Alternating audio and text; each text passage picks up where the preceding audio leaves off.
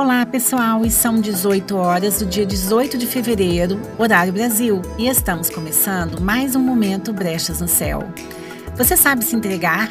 Eu quero falar sobre a enorme colaboração do arquétipo pisciano. Aliás, parabéns a todos os piscianos. O sol entra em peixes essa semana.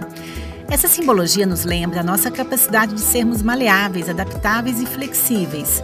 Eu estou falando de um estado espontâneo de entrega, sabe? Quando nos deixamos levar, quando aceitamos seguir um fluxo, quando algo maior nos guia.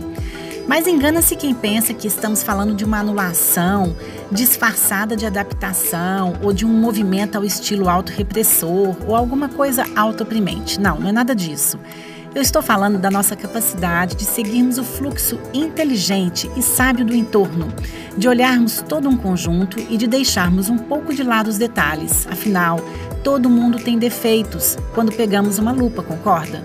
Então, por que não olhar para as pessoas de forma global, enfatizando a obra humana que elas são? Por que não nos conectarmos a algo maior?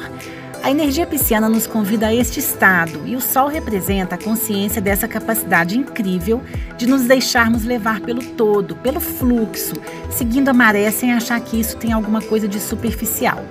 Então, a sua tarefa de hoje é localizar uma situação que você tenha vivido ao longo do dia e olhar para essa situação sob a ótica do todo, um olhar pisciano, percebe? Você vai perceber que, independente de ter sido uma situação caótica ou não, ela vai ter um sentido na sua vida. Ok, eu sou a Luciana Diniz e esse é o Momento Brechas no Céu, Astrologia e Psicologia para otimizar o seu dia. Cuide de seu propósito hoje e reconstruirá o seu futuro de amanhã. Com certeza, um futuro muito melhor. E eu termino com uma frase de Clarice Lispector, muito pertinente para esse nosso áudio. Seja mais que um instante, seja o fluxo. Muito pisciano, concordam? Um abraço para vocês, uma excelente noite e voltamos a nos falar amanhã ao meio-dia. Tchau, tchau.